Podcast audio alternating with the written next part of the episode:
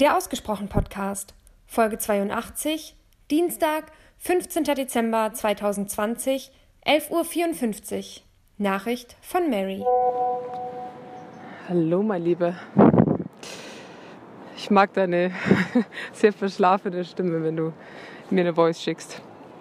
Das nur mal so am Rande. Ich würde gern auf das Letzte, was du gesagt hast, Bezug nehmen. Also bevor ich tiefer in das Thema einsteige. Weil du gemeint hast, äh, ne, Thema Kommunikation und du magst so diese unterschiedlichen Arten, dass du auf der einen Seite ja gerne ein bisschen bedachter und ruhiger wärst, aber dann eben auch die Bühne genießt. Und ich erinnere mich da an eines meiner allerersten Radio-Workshops, Seminare, was auch immer, als, als junge Volontärin.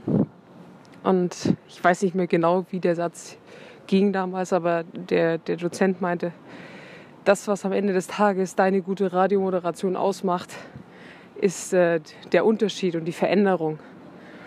Und der Satz hat mich lange begleitet und ich bin ja eh so der Meinung, alles, was im Leben uns betrifft, hat so seine zwei Seiten und die Veränderung macht es aus. Nur ruhig wäre in meinen Augen nicht gut, nur schnell, nur langsam. Also dieses Absolute ist ja meistens in meinen Augen nicht so ganz gesund. Und so ist es für mich auch in der Kommunikation.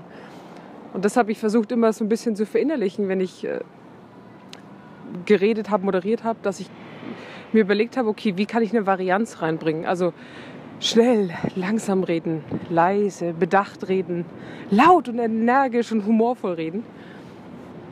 Und immer dann versuchen, mich in das Ganze reinzudenken und das Gefühl eben einfach zu transportieren. Und ich glaube, dass es im echten Leben auch so ist. Ich weiß nicht, ob es immer den ruhigen braucht und den lauten braucht, aber es gibt ja eben diese unterschiedlichen Situationen. Und wenn, ich glaube, das lerne ich auch gerade so für mich, dass es schon auch berufliche oder private Meetings gibt, wo ich das Gefühl habe, das ist genau mein Thema gerade. Da will ich auch gerade reden und da habe ich was zu sagen und da habe ich Geschichten und Erfahrungen. Und dann gibt es aber andere Bereiche, wo ich das Gefühl habe, ich habe da gerade keine besonders tolle Meinung dazu oder mich interessiert das Thema gerade nicht und dann sitze ich halt auch sehr, sehr leise da und höre mir das einfach an. Und wenn dann irgendwann ein Gedanke kommt, dann schnapp ich mir in dem Sinn meine Bühne und reagiere. Auch weil du gemeint hast, ob ich, wenn ich, wenn mich keiner auffordert zu reagieren, ob ich dann gar nichts sage. Das nicht. Also es hängt auch mal ein bisschen vom Thema ab. Also wenn ich jetzt, für mich ist immer das perfekte Beispiel so die Familie auf einem Haufen da ist es mitunter sehr schwer, was zu sagen, weil die Familie ein sehr lautes und deutliches Organ hat und da mal reinzugrätschen und die eigene Bühne mal kurz zu finden, sehr, sehr schwer ist. Und ich glaube, würde ich mir da nicht ab und an meinen Raum nehmen, dann äh, würde ich ruhig in der Ecke sitzen, weil ich glaube, die wenigsten in meiner Familie, ohne dass ich ihnen jetzt zu nahe trete, erkennen das dann irgendwann und sagen, Maren, was ist denn deine Meinung dazu? Und da darf ich mir schon manchmal auch den Raum nehmen und ich glaube auch, das ist wichtig. Aber ich merke halt, und ich merke es im Moment sehr deutlich auch im beruflichen Kontext, dass ich erstmal eben zuhöre, um dann zu reagieren. Und es gibt in meinen Augen nichts Cooleres, als in einem beruflichen Meeting zu sitzen und man äh, war relativ ruhig und irgendwann kommt so die Frage, Maren, was denkst du dazu? Und dann darf ich erzählen. Und es hat in der Regel ein anderes Gewicht nochmal, weil die ganze Gruppe auch allein durch diesen Anmoderationssatz ganz, ganz anders gepolt ist und sich dann in der Regel auch nicht traut, dazwischen zu gehen. Und ich finde das großartig. Und das will, da will ich halt eher hin. Genau das, was du erzählt hast, dass den anderen den Raum geben. Und wenn ich aber dann was sage, es nicht schnell oder überhastet ist oder das in dem Gefühl von, ich muss ja jetzt auch was dazu beitragen.